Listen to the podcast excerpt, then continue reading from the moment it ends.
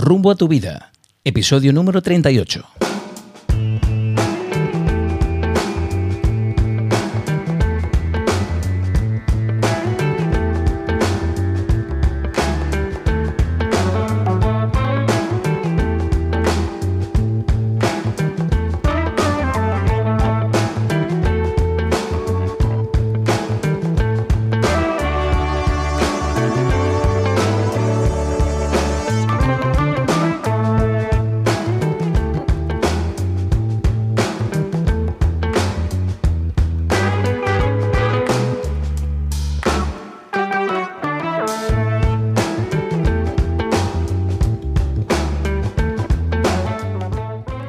Amigos? Y bienvenidos a un nuevo episodio de Rumbo a tu vida. Dicen que vivimos en la era de la tecnología. Desde Rumbo a tu vida nos aventuramos a llamarlo la era de la inmediatez. Lo queremos todo y lo queremos ya. La cultura de la inmediatez se ha ido formando a partir de la revolución digital que hemos sufrido en las últimas décadas, promovida por las diversas tecnologías. La consecuencia, el acceso a la información de forma instantánea, una rápida comunicación con el mundo exterior y los diferentes mecanismos de gratificación inmediata que nos ofrecen la mayoría de plataformas con las que convivimos. Likes en redes sociales, el doble tick azul en WhatsApp que nos indica que nuestro mensaje ha sido leído. Se acabaron los tiempos de espera, ya no esperamos a que llegue la carta a su destino como hacíamos antaño o a que un paquete tarde más de dos o tres días en llegar a casa. Y nos extraña que alguien no nos coja el teléfono de forma inmediata. Pero este progreso tan vertiginoso conlleva aspectos tanto positivos como negativos. Ya sabemos que las cosas bien hechas requieren su tiempo. Las nuevas generaciones, y con ellas también las no tan nuevas, esperan solución e información instantáneas. Y cuando no es así, la respuesta que obtenemos por su parte es rechazo e insatisfacción. ¿Hemos perdido la paciencia? Bien, pues para hablar de esta temática de la inmediatez, hoy contamos con la presencia de, como no, nuestra dinámica y dicharachera copresentadora Leticia Samaniego. ¿Qué tal, Leticia? ¿Cómo estás? Hola, muy bien, muy feliz.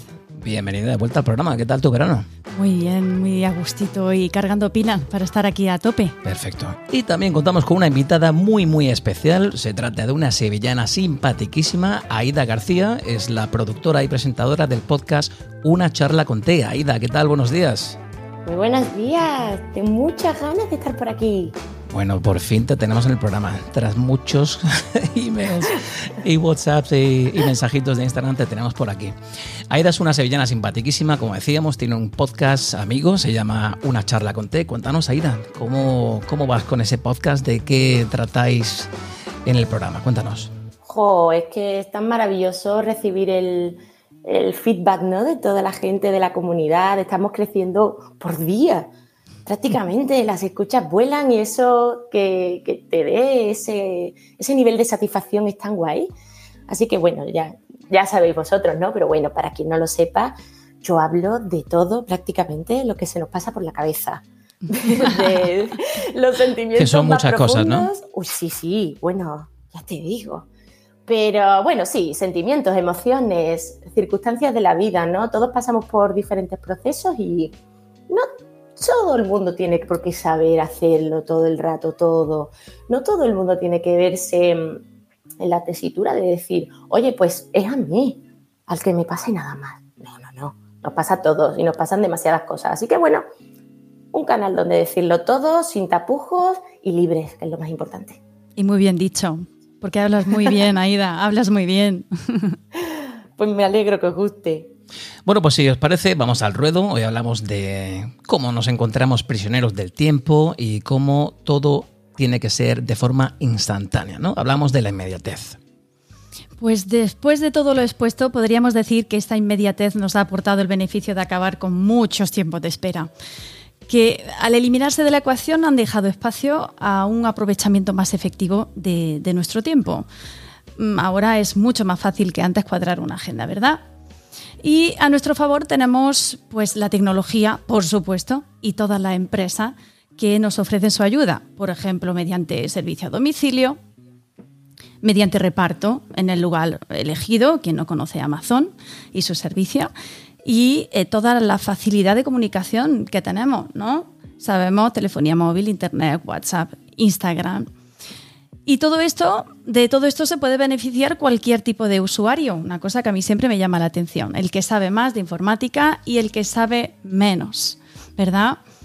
Así que el tiempo que ahorramos de todo esto lo podemos emplear además en lo que más nos gusta, como es ver una serie completa de Netflix.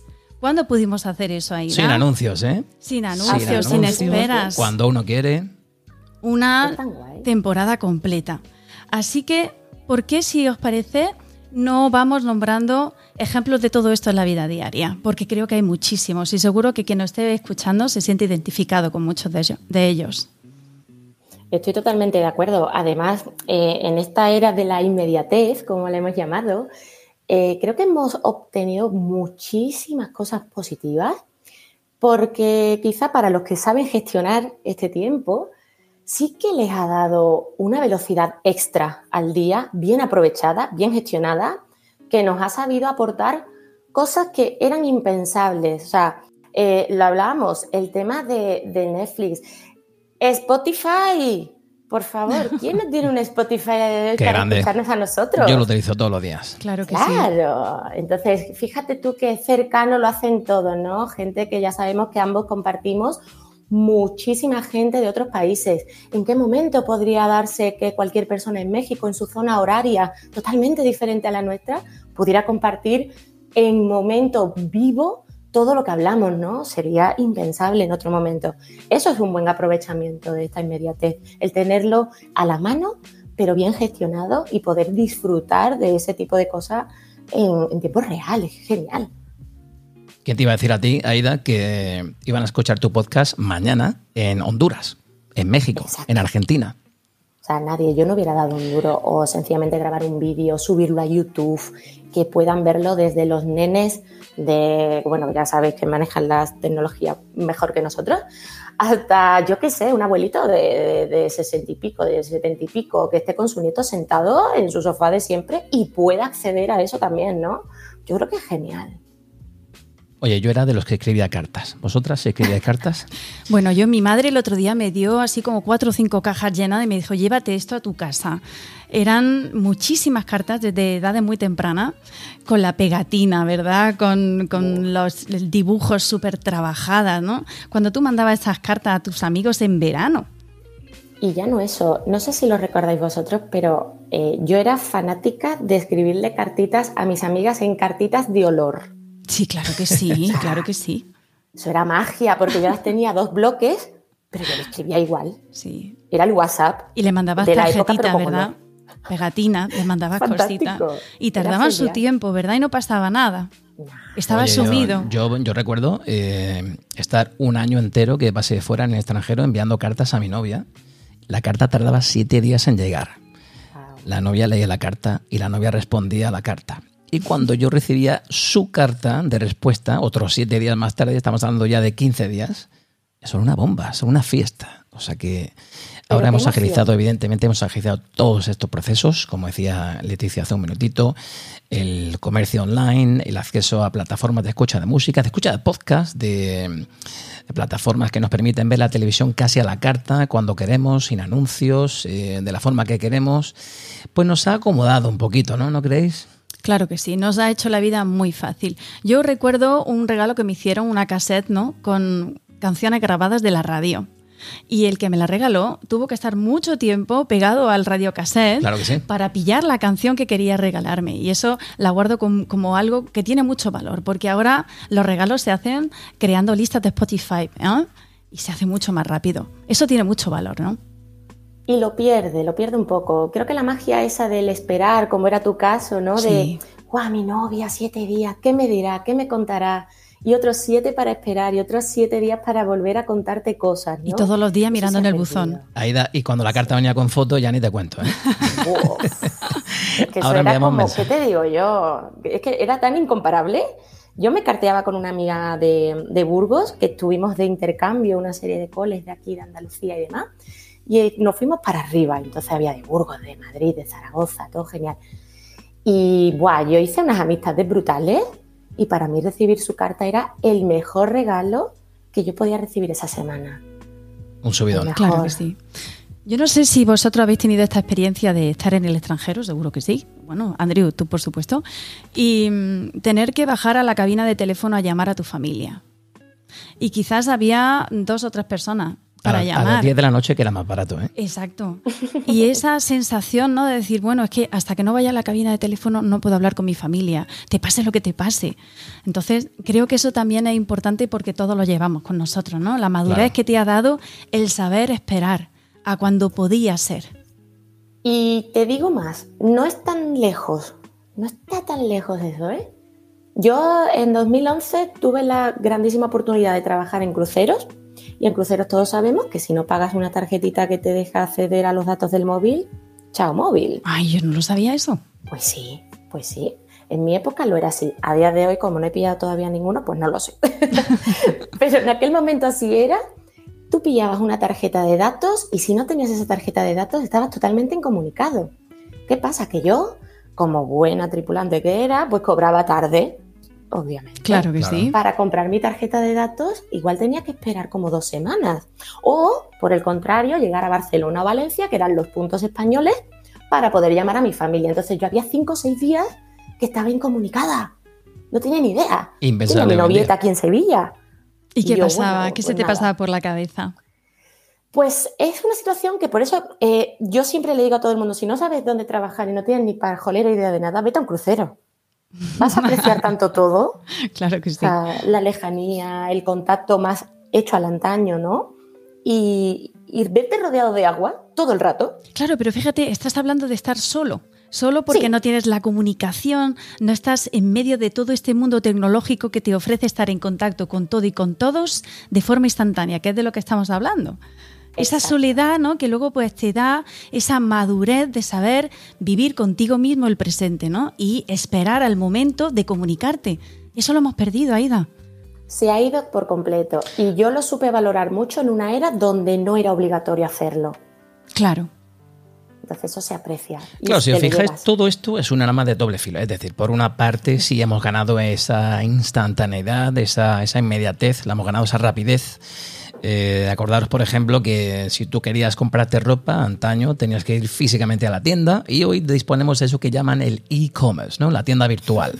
Y eso pues nos, da, la posibilidad de, bueno, de contactar cualquier empresa, disponible 24 horas, 365 días al año eliminando así también barreras geográficas. Tú puedes comprar en una tienda americana, una tienda francesa, ¿no?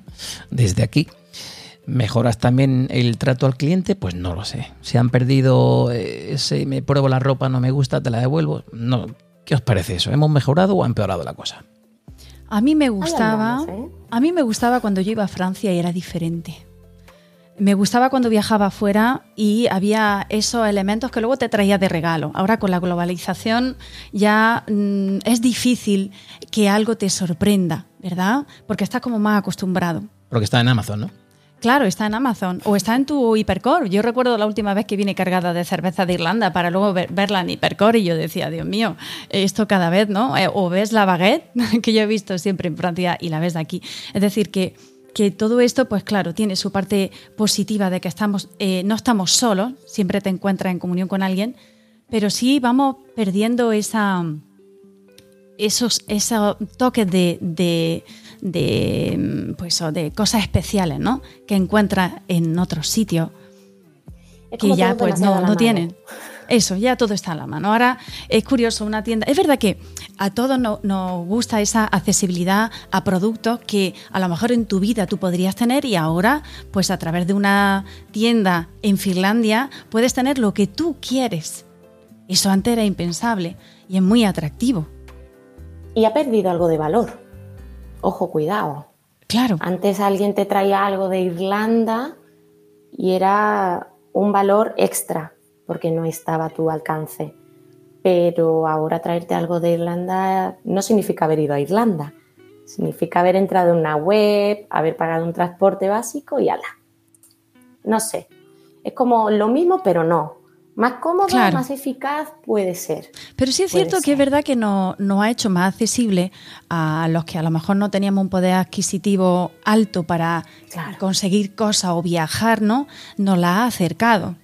Totalmente. Además, es muy, ya te digo, es muy cómodo, es muy eficaz, pero todo lo que ganamos a lo mejor en eficiencia lo estamos perdiendo en valor. Claro, la agencia de viajes, por ejemplo, yo antes recuerdo ir físicamente a la agencia de viajes a comprar un billete y ahora lo compras online. ¿no? Ahora lo tienes en tu teléfono, ¿no? Casi que reservas el, billete de avión.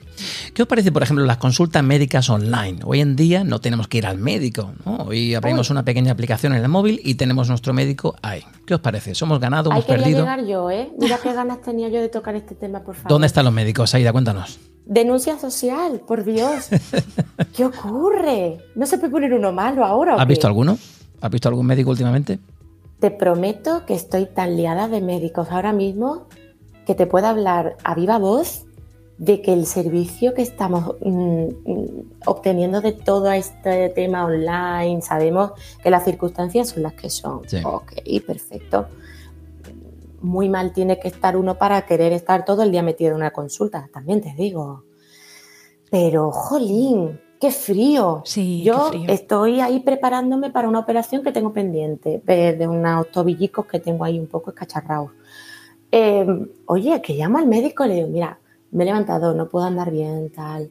Y es como, vale, dime qué te duele. Mm. Yo sé que me duele el tobillo, jolín, pero igual no me sé qué parte del tobillo específica me duele. No sé trasladarte la información. Tú me puedes dar, seguramente, por Dios, que ningún médico se me ofenda, pero seguramente me vas a dar un tratamiento maravilloso, pero a lo mejor yo necesito algo más. Claro, la parte psicológica, ¿dónde está, no? Claro. El contacto visual, el... Pero de todas formas, yo creo que alguien no se convierte en médico para atenderte por teléfono, ¿no? Alguien es médico por vocación, porque quiere beneficiar a la comunidad. Y es muy difícil decir, eh, te duele el tobillo. ¿Qué parte del tobillo? ¿Qué tratamiento te puedo poner así fríamente por teléfono, no?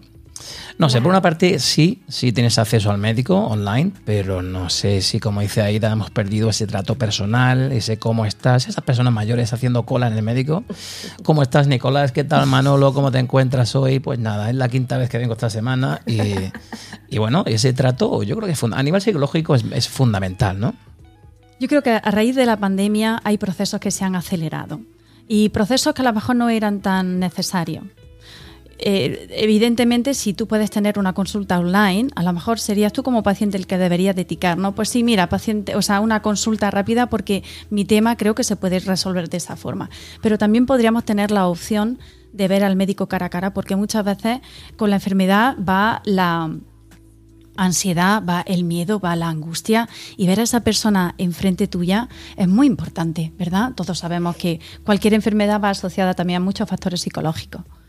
Y quiero romper una lanza a, ese favor y a esos grandísimos médicos que, están trabajando online, que igual que para nosotros es duro recibir la consulta, entiendo que para ellos también es complicado de gestionarla desde ahí.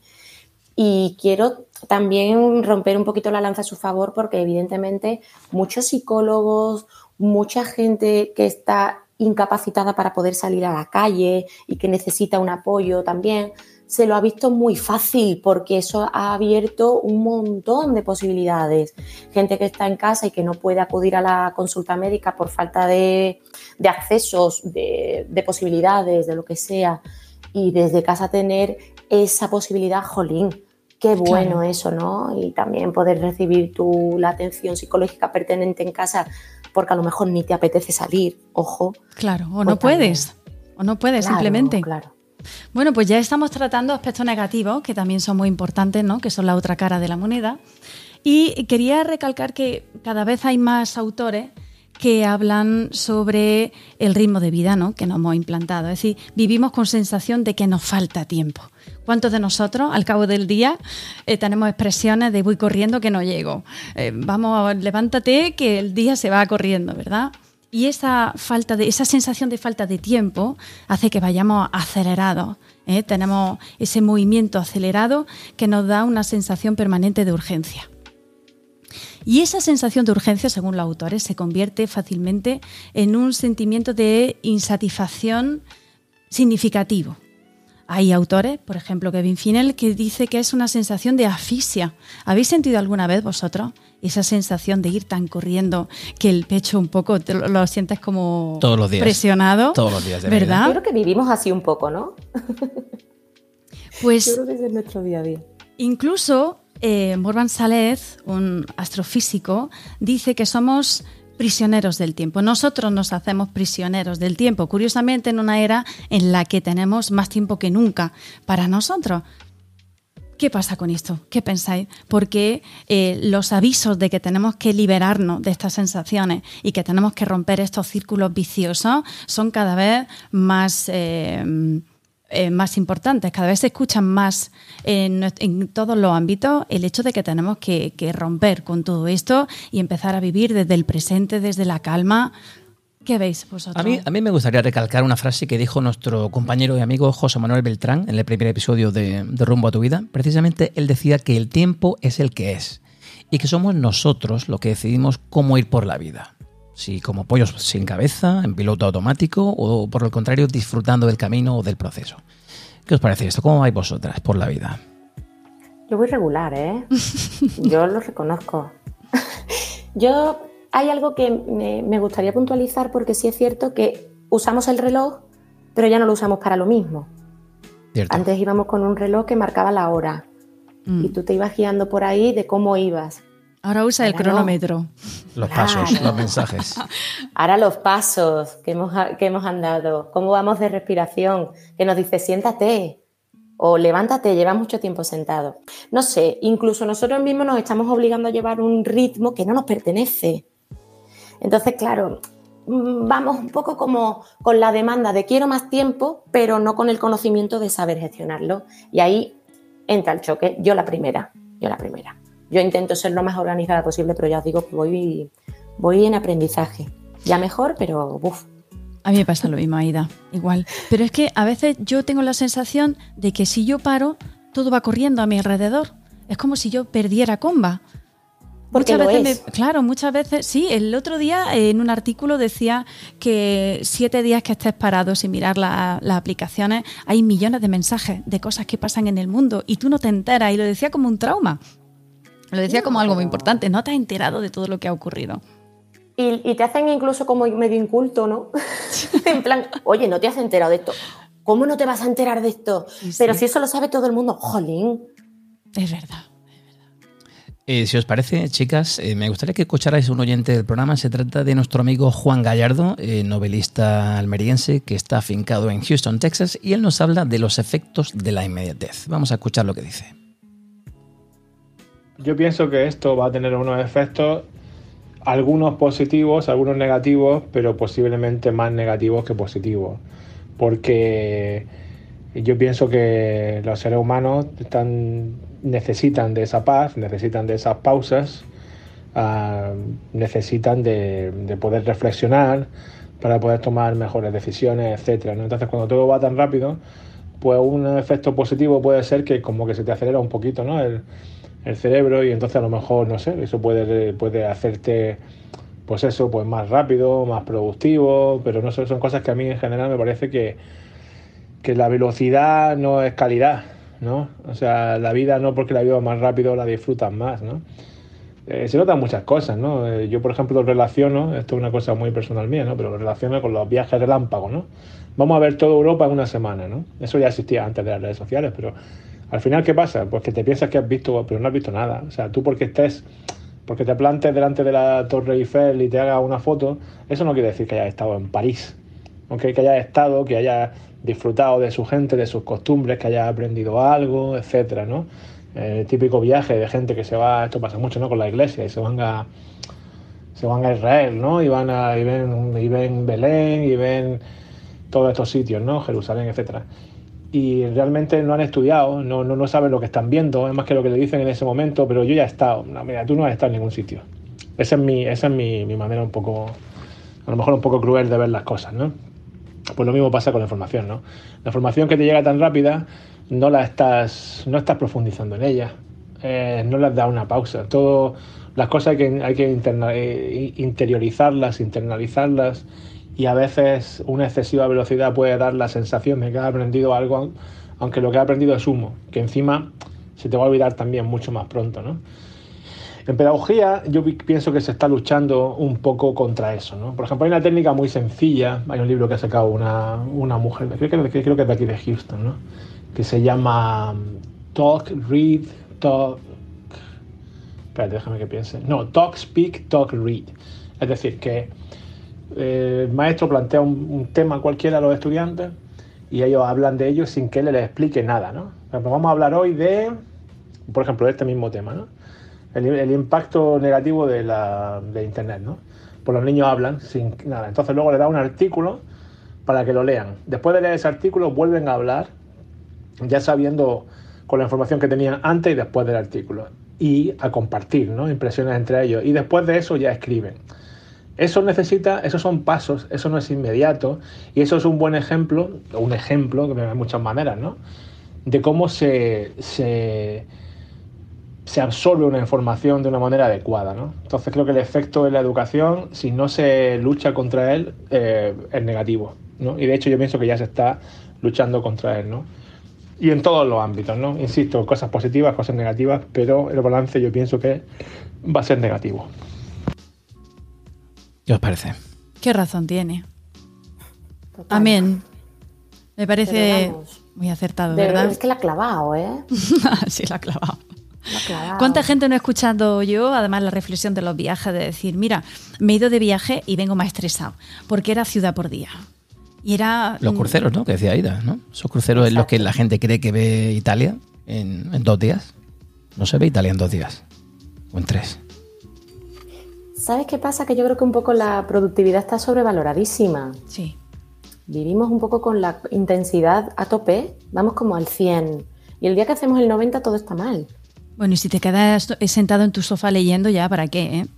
Claro, entonces ver una ciudad al 90% está muy bien, pero ir con el ritmo del 90 por querer verlo todo te hace quedarte en un cero, pero en un cero patatero. Pues con eso todo, todo, ya te digo. Entiendo que a lo mejor hay que ser productivo y está genial serlo, y está genial sentirte súper realizado y sentir que has visto Europa en una semana pero ¿realmente te vienes con el sabor de boca que quieres venirte de Europa esa semana?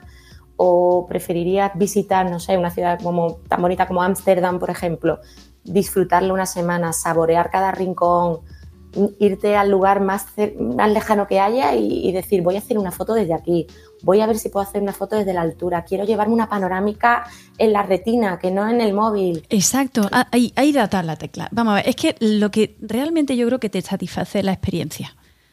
Y la experiencia necesita tiempo. Porque es lo que tú dices, no una imagen que tú captas con tu ojo. Es lo que tú sientes cuando tú estás viendo lo que estás viendo, lo que estás comiendo, lo que, la relación que tienes, el paseo que te estás dando. Al final todo eso se traduce en sensaciones y en sentimientos y eso es lo que a ti te satisface, no los datos que tú llevas en fotos en tu móvil. Entonces yo creo que es verdad que a veces lo que es que tienes toda, toda la razón, lo convertimos todo en datos y lo que no se prueba con datos parece que no tiene valor, cuando al final uno sabe lo que le satisface. Y es eso, el sacarle jugo a lo que está haciendo, el proceso de las cosas, ¿verdad? No tanto el producto, sino el, proceso, el cómo llegar a eso. Al hilo de lo que decimos, también le preguntaba a Juan Gallardo, eh, desde Houston, dónde apreciaba él que teníamos necesidad de esa inmediatez. Y esto es lo que nos dijo. Yo percibo la necesidad de la inmediatez ya en todo, en todo, porque eh, esa necesidad de esa inmediatez podría ser un sinónimo de impaciencia, ¿no? La impaciencia ya nos no inunda, ¿no?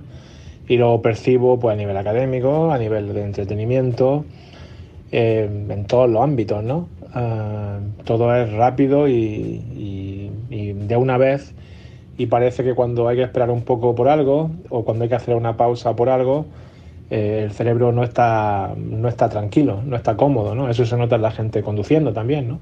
Se paran en un semáforo y cogen el teléfono. Eh, bueno, mucha gente que va conduciendo y con el teléfono. Ah, o les sale una novedad en una red social están conduciendo y miran el teléfono o responden, ¿no? Entonces yo lo percibo pues en todos los ámbitos, en todos los ámbitos de la vida, ¿no? Cuando tienes una curiosidad por algo, la respuesta pues tiene que ser inmediata, no es una, una, una ama de casa que necesita una receta, ¿no? Pues antes iba, buscaba un libro, llamaba a una amiga, pues enseguida necesita saber inmediatamente, ¿no? Eh, una, cualquier necesidad intelectual, ¿no? Que también me gusta ese término de necesidad intelectual, ¿no? Pues, que sería también un sinónimo de curiosidad, ¿no? Cuando necesitas saber de dónde viene esta palabra, pues pum, enseguida lo miras.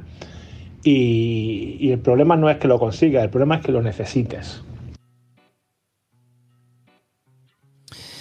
Pues esos son unos cuantos ejemplos de situaciones, ¿vale? Y me gustaría que ahora abordásemos este tema. Las situaciones del día a día en las que vemos reflejada esa, esa necesidad imperiosa de la inmediatez. Sin lugar a dudas, yo creo que donde quizá estamos siendo un poco más impacientes, que antes lo hablábamos, esto de cuando antes te ibas a la tiendita de siempre, ¿no? Y te probabas, tranquilamente te medías incluso para que te hicieran algo a la, a, la, a la, altura de tu cuerpo. Ahora ya no, ahora ya la compra online. Vamos, vamos a ver un jersey, vamos a ver un vestido. Bueno, y como si no me queda bueno, pues nada, lo devuelvo. Pero lo devuelvo ya, porque en 48 horas me tiene que llegar. Y si el reembolso me tarda más de la cuenta, pues llamo y me quejo.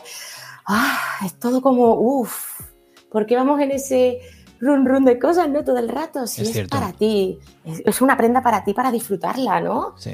Y ni siquiera nos tomamos la molestia de mirar adecuadamente qué es lo que nos vamos a poner encima. No nos estamos descuidando, o sea, nos estamos descuidando en eso total. Totalmente. Otro ejemplo que yo querría poner eh, sería, por ejemplo, algo que todos hacemos. Estamos en la cola del súper y si tenemos que esperar unos minutos haciendo cola, inmediatamente, automáticamente sacamos el móvil para tener lo que yo llamo entretenimiento instantáneo. ¿Qué pasa? Que tienes que esperar 30 segundos a que te cobren. No puedes mirar a tu alrededor, no puedes hablar con la persona con la que has ido al súper. A veces ya hemos perdido la capacidad también de aburrirnos, como le pasa a los niños, ¿verdad? Y al hilo de lo que tú acabas de comentar, yo creo que, porque no, me cuadra el hecho de, de si tenemos más tiempo, ¿no? Eh, ¿Cómo es que al final mm, estamos desbordados de, cosas al cabo del día? Y claro, eso es muy fácil, es porque tenemos más necesidades. O no, no, lo gestionamos de la forma adecuada. Y no lo gestionamos, lo que tú decías sobre la ropa, ¿no? Porque antes tenías cinco vestidos, ahora como los pides online, pues tienes diez, ¿no? Entonces, cada vez necesitamos eh, tener más cosas para sentirnos bien con nosotros mismos. Quizás a lo mejor el proceso sería, si consiguiéramos disfrutar más, como decíamos, del proceso, tendríamos menos necesidad de adquirir cosas, ¿no? ¿Qué pensáis?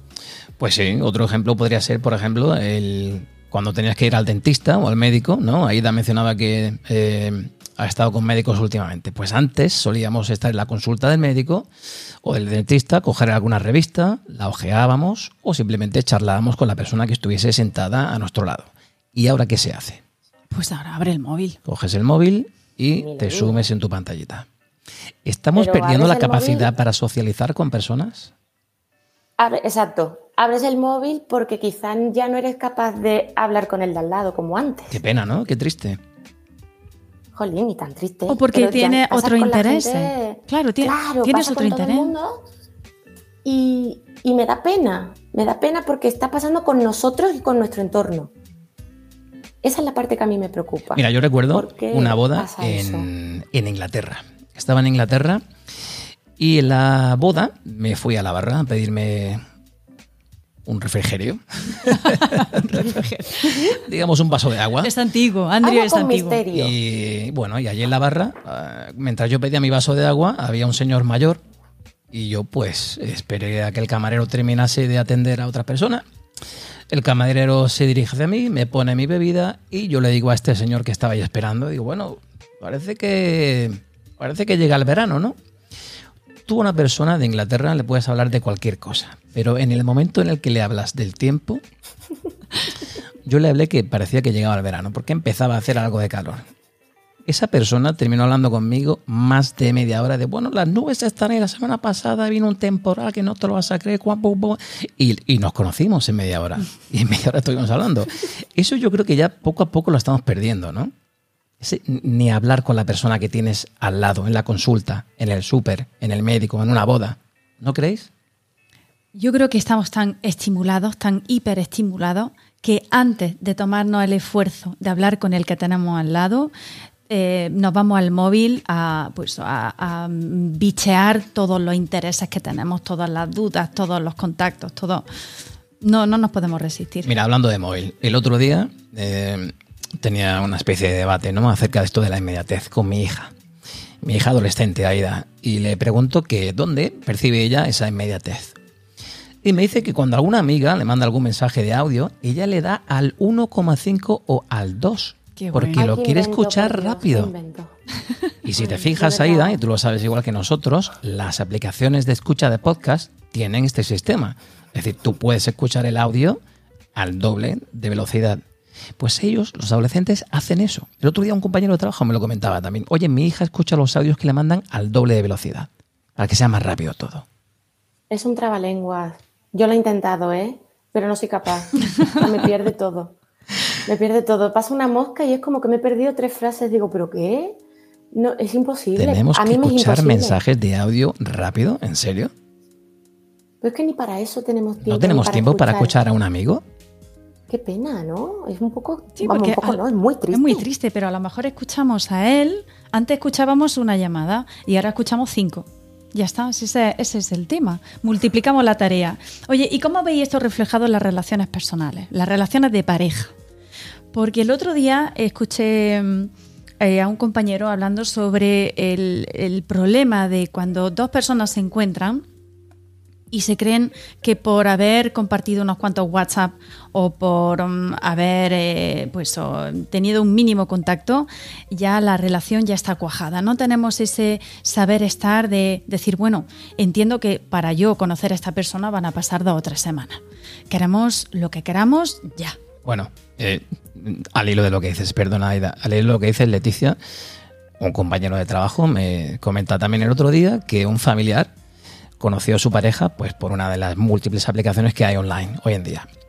Pero que él dice que no se molesta hoy en día en ir a ningún sitio a conocer a nadie. Que la aplicación directamente pone me gusta correr, me gustan los animales, ir a la playa y tal, tal, tal. Y así consiguió conocer a una persona, bueno, pues más o menos afín. A lo que mi compañero respondió que, bueno, de esa forma él jamás habría conocido a su mujer, porque tampoco tiene tantas cosas en común con su mujer, ¿no? Es decir, que si tú te ciñes a lo que tenéis en común únicamente, estás perdiendo otra, no sé cómo decirlo, otra, otra amalgama, es decir, otro mundo, Toda la- la otra amplitud. parte de mí que no conoces, ¿no? Claro, toda la amplitud que te ofrece Sin una embargo, relación con tenemos todos la los desafíos, ¿no? imperiosa de buscar a alguien en internet rápido. Se ha perdido un poco la curiosidad del no saber qué tienes enfrente. Mm. A mí eso me encanta. Eso ¿eh? es muy bueno. Porque yo soy de la antigua usanza, obviamente. yo llegaba, me sentaba, empatizaba. Bien, no empatizaba, chao. Claro. Y ahora es como que nos dan información antes de hablar. ¿Te Mm. gustan los animales? ¿Haces deporte? ¿Tienes tanta edad? ¿Vives en tal sitio? Y te encanta viajar. Como si eso fuera Si una garantía, cuadra, ¿verdad? Sí. Entonces, si te cuadra bien, te lanzas. Si no te cuadra, es como, bueno, chao. Pero ¿cuánta verdad hay en esa descripción? ¿Te va a importar mucho el que te, te guste viajar o el que le gusten los animales? ¿O pesa más la personalidad de esa persona? Ahí está la cosa. Y el buscar tú eh, esas herramientas para llegar a la otra persona, que se fije en ti, a ver cómo le entras, eh, para cómo buscas tema, el esperar a que te devuelva él. Es verdad que es duro, ¿eh? Es muy duro. Sí, claro, pasa que también ahí está la fina línea que separa el, el porquesismo, que yo lo digo, ¿no? Entonces está el porque busco una relación y el porque estoy aburrido, porque estoy sobreestimulado, porque tengo el móvil, porque ya no sé dónde entrar, porque entro por inercia. Mm. Y es como, ah, bueno, vamos a echar el rato, a ver qué me encuentro. Eso no te pasa en una cafetería tomándote un café tranquilamente o yéndote con un grupo de amigos nuevos que has conocido o con, con cualquier cosa cotidiana de la vida. Eso te pasa con el móvil. Y por eso hay tanta diferencia muchas veces que mm, yo creo que todos hemos tenido un amigo de que te ha venido diciendo, bueno, lo que me he encontrado, madre mía, he tenido que salir huyendo de allí porque no era como en la foto, porque al final me ha empezado a contar no sé qué. y Pasa eso. Claro. Y que la comunicación, el contactar con alguien tiene unos pasos, ¿no? Yo siempre lo he visto así. Eh, por ejemplo, cuando llega un trabajo nuevo y tiene a todos tus compañeros enfrente, ahí se te presenta un desafío increíble de, de entablar una relación con ellos. Y eso requiere pues muchos momentos de acercamiento, de incluso a veces un rifirrafe. A mí, a mí me llevó un año conocerte. Sí, exacto. y luego un era año. café tras café, café tras café, Claro. y salían podcasts de cada café que tomábamos, ¿no? Y es muy duro porque también cuando, por ejemplo, yo llegué a mi último trabajo, ¿no? Y vi a todos mis compañeros sentados a una mesa, dije, madre mía, aquí tengo mucho trabajo que hacer. Qué seriedad, ¿no? Claro, pero luego eres otra persona. No es lo mismo eso. compa- eh, No es el- ese trabajo personal que conlleva, no te lo da una aplicación. No es igual y como brevísima anécdota te diré, yo a mi pareja la conocía por Twitter tres años antes de conocerla en persona. Pero era un tuitero, no era Pepito Pérez, era un tuitero al azar, con el que yo hablaba, pues fíjate, de carnavales, que somos los dos muy fanáticos del carnaval de Cádiz. Vale, tres años. Claro. Yo no conocía a esa persona y yo hablaba, pues eso, de enero a febrero. ¿Cómo quieres que yo conozca a alguien de enero a febrero por tweets? Es imposible. Podemos debatir, podemos hablar. Pero yo hasta que no me encuentre contigo de manera casual, como fue nuestro caso. Eso, eso, ¿cómo cuenta, voy Ida, ¿cómo fue? conversa- Sí, sí, fue genial. Además, en la feria de Sevilla. que claro, una pues va como de punta en blanco. ¿no? Allí es fácil, allí es fácil. Claro, claro. Lo que es el ojito entra fácil, ¿no? Claro. Entonces, claro, no, fue genial, fue genial porque teníamos una amiga en común. Ahí voy yo con esto de que no es lo mismo para nada tener una relación online o a través de una aplicación, que eso de la antigua usanza que hablábamos, Mm. ¿no? Una amiga de un amigo, de no sé qué. Teníamos una amiga en común, nos reunimos, eh, fuimos casualmente a la misma caseta y allí nos conocimos. Y dijimos, ah, menos mal, tal, para arriba. Claro. Y a partir de ese día ya eh, tuvimos una, una conversación, un cruce de palabras, una quedada, un café. Pero ya te digo, tres años. Claro. O sea que para cualquiera de hoy, cualquier chiquito de 16 o de 17 Impensable. que está muy arraigado a esto, eso es una historia de amor de las de Romeo y Julieta. Sí, sí, sí. Pero bueno, claro. Oye, fijaros que eh, comentamos las redes sociales hace un ratito, pues en redes sociales también llegamos a desesperarnos, ¿no? Si no tenemos esos likes, si no tenemos ese doble tic azul. ¿Y qué pasa cuando la persona ha leído tu mensaje y no te ha respondido? Pues eh, precisamente una muchacha que escuché el otro día decía, bueno, a mí se me juzga, dice, yo soy lo peor para las llamadas telefónicas los mensajes, lo peor, dice la gente que me conoce lo sabe. Pero me parece muy injusto que una amiga me juzgue por responderle a un mensaje dos días después. Entonces yo ya soy la peor persona del mundo. La gente se enfada por eso, ¿eh? Claro, porque por le imponemos Grandes también. problemas y grandes discusiones. ¿eh? Imponemos un ritmo de vida a los demás, ¿eh? Te he llamado y no me coges el teléfono, a mí eso me lo dicen mucho. Pero bueno, y no te pones a pensar que estoy haciendo otra cosa. Es, es curioso, ¿eh? es curioso y es injusto. Y es injusto, claro. Oye, yo también puedo poner otro ejemplo de ese clásico viaje de coche ahora que hemos tenido el verano. Viajamos en coche. Vamos a la playa, chicos. Vamos a la playa. ¿Y qué hacen mis hijos? Se ponen los auriculares, su móvil y a escuchar música. Conversación cero. y aquí está el tío del podcast. Intentamos hacer un podcast en el coche y no, no hay forma. Papá, si te veo todos los días. Si ya te veo todos los Qué días. típico. Bueno, pues eh, en el ámbito educativo, como docentes que somos, Leticia, me gustaría recalcar que, bueno, esto tiene un impacto grande, ¿no? Como comentaba nuestro amigo Juan desde Texas, eh, nuestros jóvenes ya no tienen la paciencia de leer largos textos, no saben leer un texto largo, o de entenderlo, o extraer la información necesaria, al menos se impacientan cuando tienen que hacerlo. ¿No creéis que esto eh, puede derivar en, no sé, un cambio de metodología en un futuro? ¿Tendremos que cambiar la metodología, cómo damos las clases, para que el impacto de la información sea como también estímulos rápidos? Sí, yo ¿Y creo que hay que adaptar, hay que adaptar la metodología, pero no creo yo que haya que ponérselo tan fácil, porque creo que eh, la capacidad de asentarte, de ver, por ejemplo, un texto y eh, interiorizarlo, leerlo, saborearlo y sacar conclusiones, se está perdiendo. Se está perdiendo. Los niños te dicen, señor, ¿en qué página es?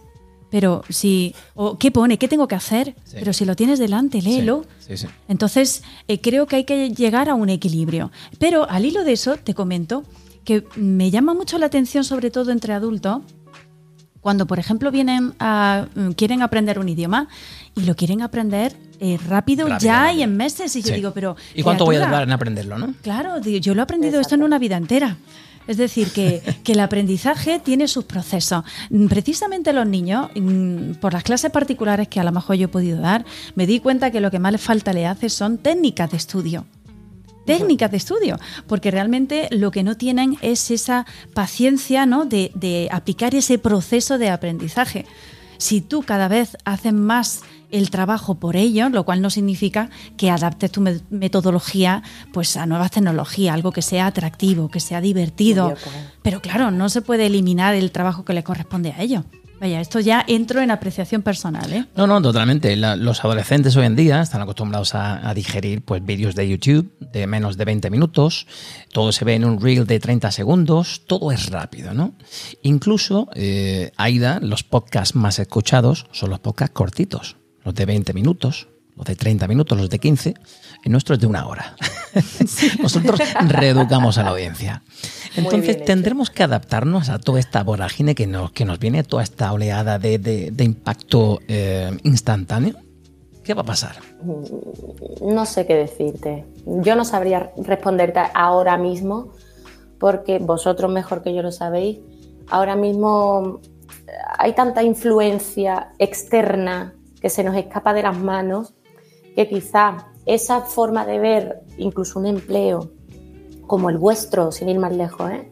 de cualquier chico que está estudiando ahora mismo, se presenta eh, ya mismo a bachillerato y tiene que decidir ¿no? por dónde tira y tal. Incluso la vida para esa persona va a otro ritmo y va con otro enfoque.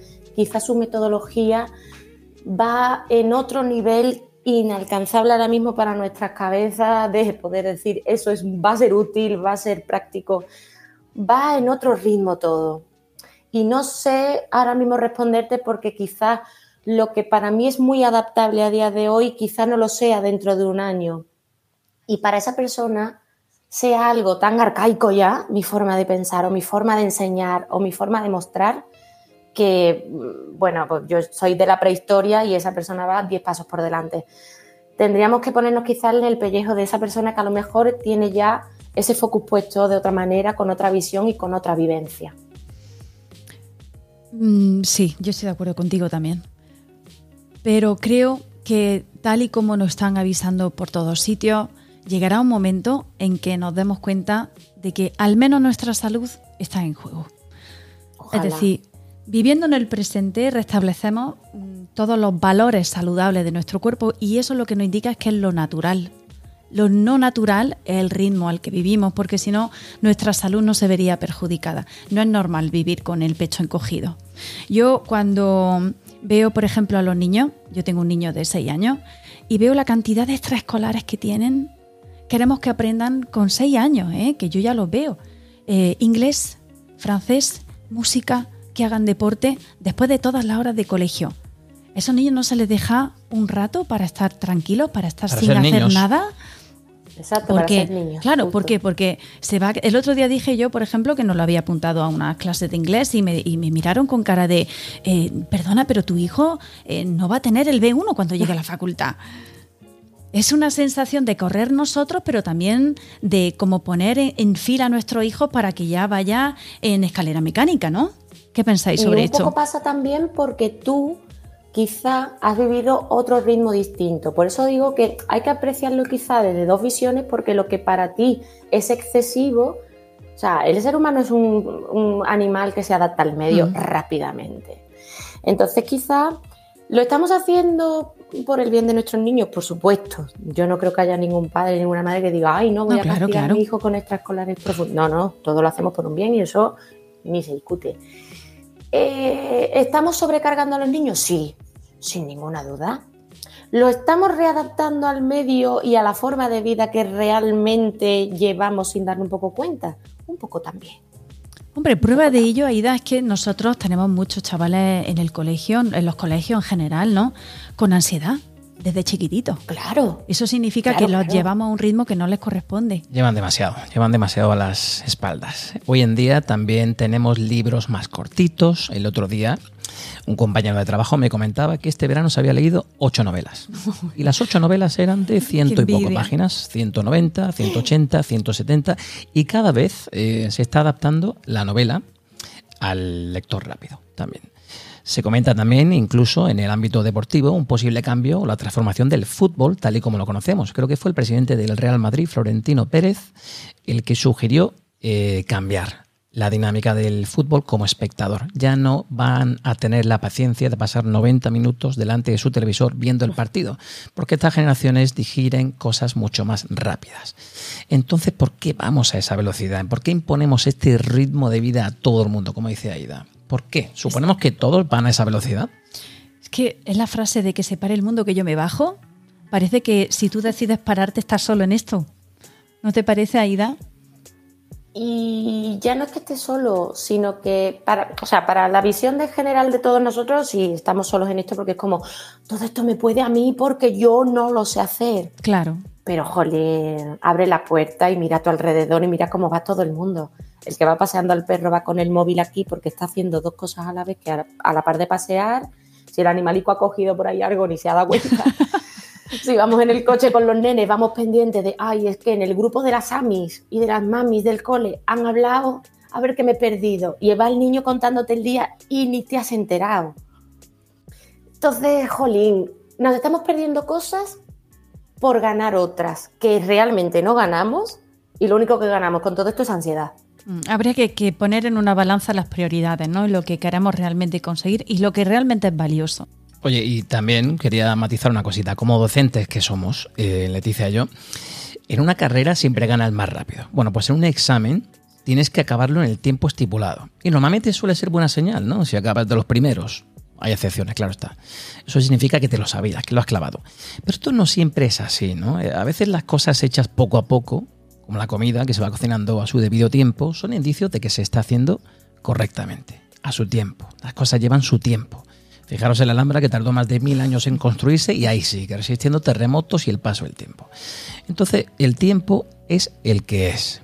Nosotros tenemos que disfrutar de ese paso del tiempo, ¿no? Chicas, que esto no era, una pausa. ¿eh? ah, vale. El tiempo es el que es. Entonces, ¿por qué vamos rápido? ¿Por qué no disfrutar del tiempo? ¿Qué conclusiones podemos extraer de, todo esto que estamos diciendo? Yo creo que la clave la ha dado Aida con el tema de la sobreproductividad. Es decir, el que tiene más valor, el individuo que tiene más valor es el que produce y el que traduce todo eso al final en riqueza, en riqueza material.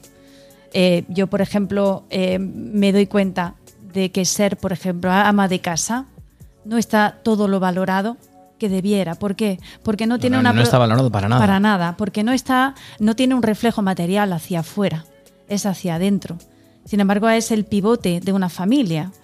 Y hay una serie de, de, situaciones eh, sociales que no están valoradas porque no son eh, materialmente productivas. Y eso es una pena.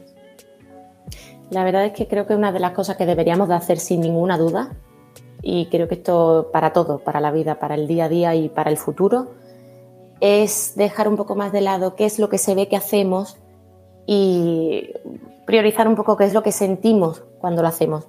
Cuando vamos a trabajar, cuando disfrutamos de una merienda con nuestros peques, cuando vemos a esa amiga, ese amigo que llevamos un montón de tiempo sin ver, tomarnos un café sin mirar el reloj 40 veces, eh, que nos metamos en WhatsApp, claro, pero porque queremos, no porque estamos pendientes de leer nada. Creo que es importante aprender a, valorar lo que se siente, cómo lo digerimos, qué tal nos sienta el día que llevamos, el día a día, si es sostenible en el tiempo sobre todo. Y creo que la pregunta sería, haciendo esto, ¿dónde voy? ¿A dónde voy a llegar? Exacto. Eso creo que es importante. Me parece muy bonito lo que has dicho, muy importante. Yo creo que aquellos que aprenden a disfrutar el proceso y no únicamente el resultado son los que triunfan, son los que consiguen mejores resultados porque son los que van em, optimizando su tiempo y consiguiendo sus objetivos y son personas felices porque no viven con él, como digo, siempre con esa sensación de que no vas a llegar. Así que podríamos como conclusión em, hablar sobre cómo podemos vivir el presente, qué hay que hacer para pararnos y saborear lo que estamos haciendo. ¿Qué consejos podemos dar a la audiencia? Yo mi mayor consejo como inexperta de la vida, como siempre digo, es el experta de la tuya. Lo que... Sí, sí, de la mía. ¿eh? Experta de la tuya, que no es poco. Es verdad. Y creo que lo más importante es apreciar lo que hacemos por inercia. Apreciar que cuando nos levantamos de la cama, apreciar ese primer momento del día, el olorcito a café recién hecho, el saber mirar por la ventana y decir, jolín, qué buen día hace hoy. El respirar, que lo hacemos por inercia todos los días y no lo valoramos y tanto nos ayuda ¿no? a quitarnos esa, eh, ese acelerón de ansiedad que llevamos por todo, ¿no? Esa llamada, esas pequeñas cosas creo que nos harán tomar un poco más de tierra, saber que estamos aquí, que no estamos todo el rato yendo, sino que sí que estamos aquí presentes, que echamos raíces y que al final todas, todas las pequeñas cosas de la vida son las que nos hacen muy grandes e incluso las que hacemos por inercia y que hay que valorar tanto. Pues nos quedamos con ese mensaje. ¿Qué te parece? Me parece perfecto. Me parece que ha redondeado, vamos, que ha sacado de forma espectacular. Aida, muchísimas gracias por haber querido venir a, nuestro podcast, a Rumbo a tu Vida. Nada, por favor. Ha sido un verdadero placer charlar contigo sin té. Esta vez tenemos una charla sin té, pero ha sido un verdadero placer estar contigo y echar estos minutitos de charla. Igualmente, encantada de hablar con vosotros, chicos. Un placer estar contigo, Aida. Tenía muchas ganas como siempre. Oh, yo tenía muchísimas ganas de estar con vosotros y compartir vuestra audiencia para mí es un regalo. Pues eh, recibe un cordial saludo de toda la audiencia de Rumbo a tu Vida. Te queremos, Aida, y te enviamos un gran abrazo desde Granada. Otro para vosotros desde Sevilla. Hasta pronto, guapa.